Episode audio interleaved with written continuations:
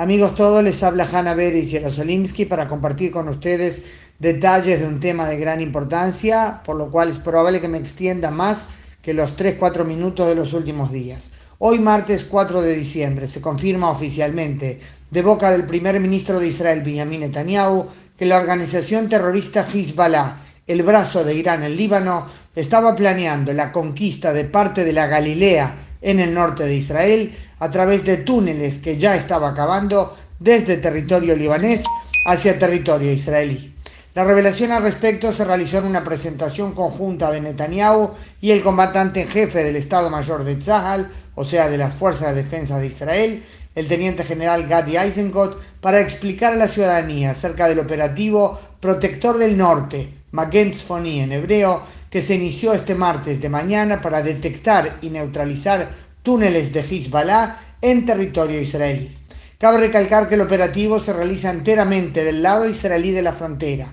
Se trata de acciones absolutamente defensivas, destinadas a neutralizar túneles terroristas, creo que esta es la definición más apropiada, que se adentran, como decíamos, en territorio de Israel.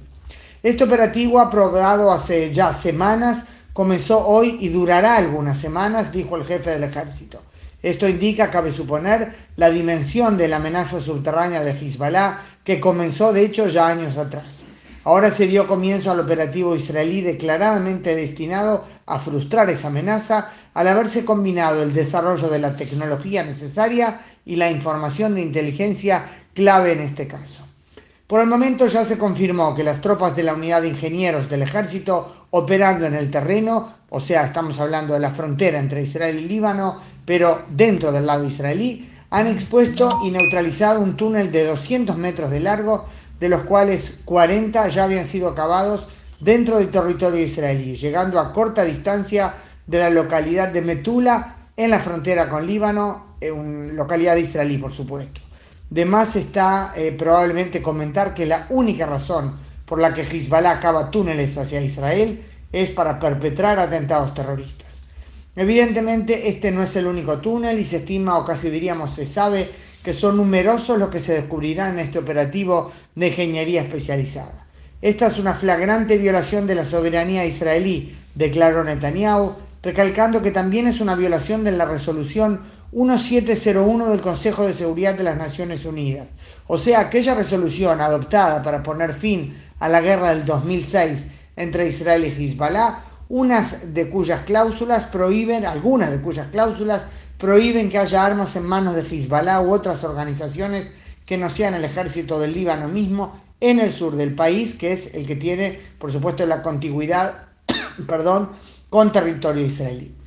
Esto nos lleva a recordar un elemento clave. Formalmente, Líbano es un país soberano con su propio ejército y su gobierno, pero en la práctica Hezbollah, que es parte del gobierno, es la fuerza militar más poderosa del país, la que hace y deshace y opera para implementar no una agenda libanesa, sino la agenda dictada en Teherán, no en Beirut. Es por eso que el primer ministro Netanyahu dijo este martes categóricamente que Líbano carga con la responsabilidad de permitir que su territorio sea usado como base de atentados y planes terroristas contra el Estado de Israel. Hezbollah sabe que quien ataque a Israel pagará un precio muy alto, declaró Netanyahu.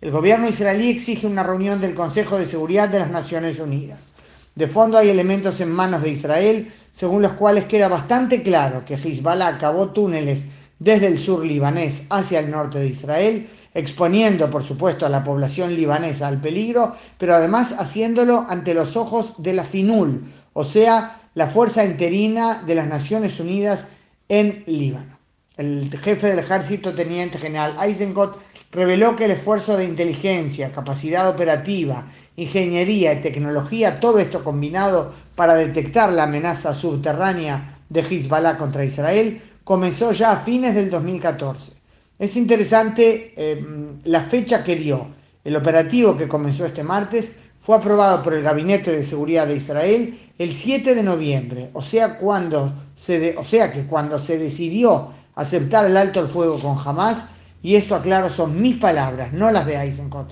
cuando se decidió semanas atrás aceptar el alto el fuego con Hamas, ya se sabía que en poco tiempo se emprendería este operativo en el otro frente, en el norte contra los túneles de Hezbollah. Tomando en cuenta que en principio nunca se puede vaticinar a qué conduce una situación de este tipo, esta podría haber sido la razón por la que se decidió en ese momento calmar el frente sur en la frontera con Gaza ante Hamas y aceptar el alto el fuego en tan solo dos días. Esto, reitero, es mi interpretación.